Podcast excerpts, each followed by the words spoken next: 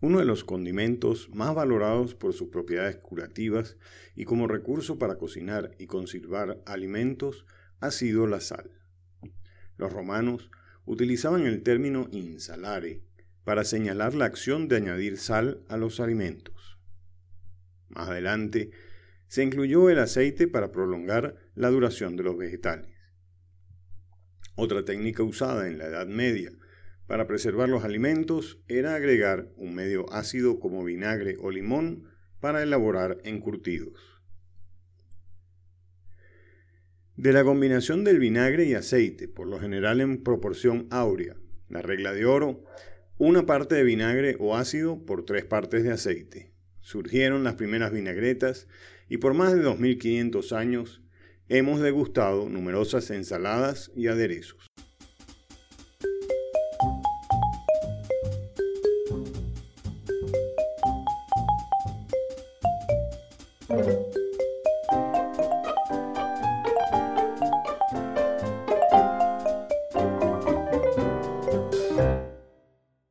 Pudiéramos encontrar muchísimas formas de clasificar las ensaladas. Una de ellas es de acuerdo a su ubicación en el menú. Y así tendríamos las entradas, contornos, principales y postres. En esta ocasión nos centraremos específicamente en las entradas clásicas. La ensalada mixta es la clásica ensalada de las areperas, parrilleras y comederos en Venezuela. Su ingrediente principal es la lechuga, tomate, pepino y aros de cebolla, remolacha y zanahoria. Si tenemos un poco de suerte, unas lonchitas de aguacate. Y otro clásico en estos locales de parrilla es una versión de aguacate y palmito. La ensalada coleslaw. Durante el Imperio Romano se preparaban ensaladas con repollo desmenuzado y vinagre en forma de encurtido. En el año 1600 surgió la ensalada de col en los Países Bajos. Se llamaba Kulsla, que pronunciado en inglés suena como col y de ahí el slow.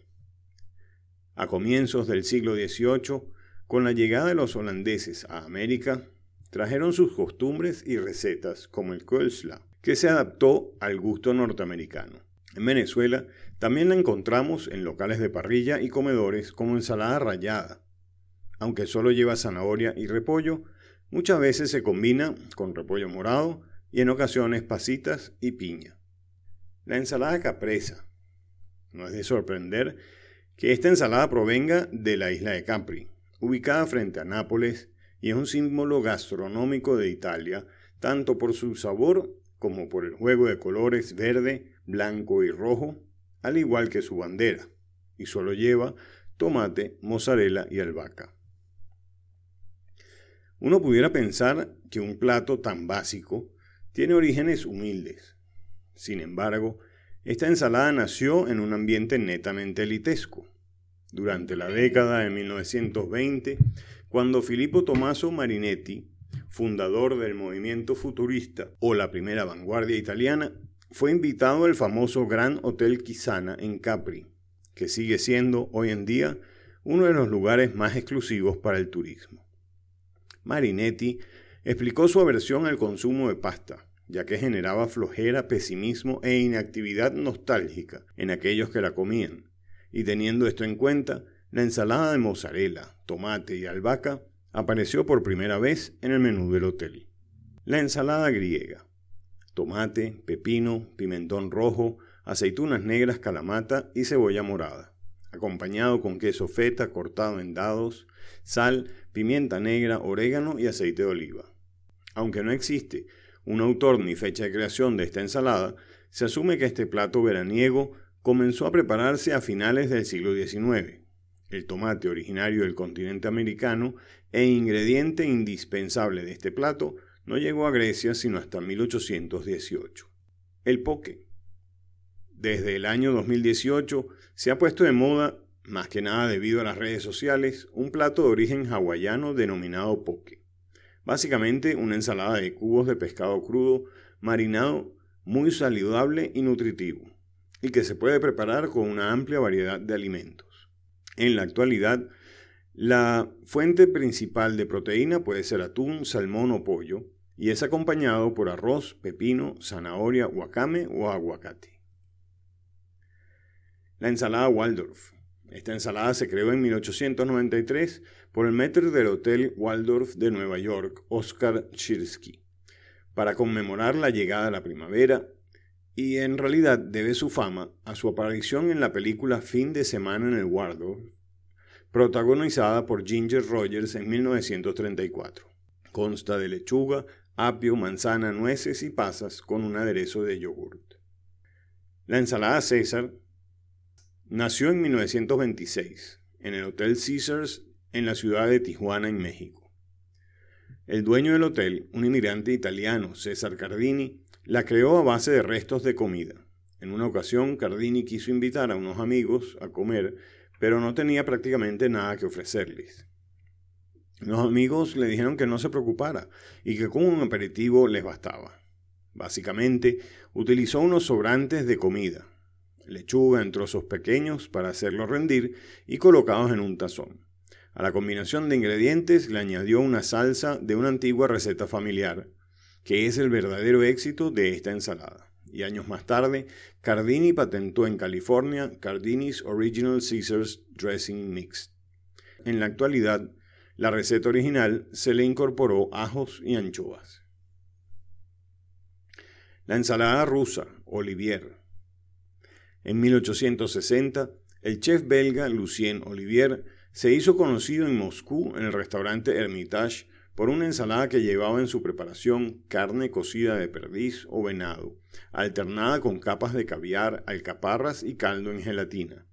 Alrededor llevaba colas de cangrejo y lengua de ternera, además de papas cocidas, huevos duros y pepinos, todo ello coronado por una mayonesa aderezada con mostazas y especias.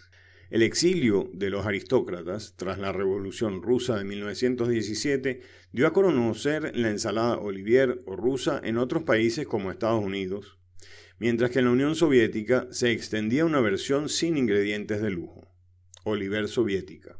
Mucho más sencilla en esta versión, el caviar y todas las carnes fueron reemplazadas por guisantes, pepinillos, encurtidos, papas y zanahoria. El chef Olivier nunca escribió la receta de la ensalada rusa, guardando la lista de ingredientes y su preparación como un tesoro. Y es así como la receta original se la llevó Olivier a la tumba. Ante esta falta, cada país comenzó a preparar la ensalada rusa a su manera. No encontré datos históricos del origen de la ensalada rusa en Venezuela, pero lo más común es recibir una ensalada de remolacha, papas, zanahoria y huevos sancochado, probablemente por su color rojo recibe la denominación de ensalada rusa. En Venezuela no puede faltar, en el plato navideño, una ensalada de gallina, una fórmula simple compuesta básicamente de papas, zanahoria, gallina y mayonesa. De ahí en adelante tiene todas las variantes posibles que incluyen vainitas, espárragos, piña, manzana, perejil y petit. El hecho más gracioso de esta historia es que en Venezuela la ensalada de gallina no es de gallina. Por motivos de accesibilidad y practicidad, poco a poco la gallina se ha sustituido por pollo, porque las gallinas son escasas en carne, exigen más tiempo de cocción y no están disponibles en todas partes. Lo que llama la atención y resulta gracioso es que no se le llama ensalada de pollo, sino que conserva su denominación de ensalada de gallina. Espero hayan disfrutado de este recorrido gastronómico y vaya un saludo a los amigos del grupo de Saber y Sabor de la Asociación de Exalumnos del Colegio Santiago de Caracas, y en especial a Luis Baumester, quien nos deleitó la semana pasada con la preparación en tiempo real de una ensalada César y que originó el tema de esta semana. Los esperamos el próximo domingo en una nueva cápsula de la semana.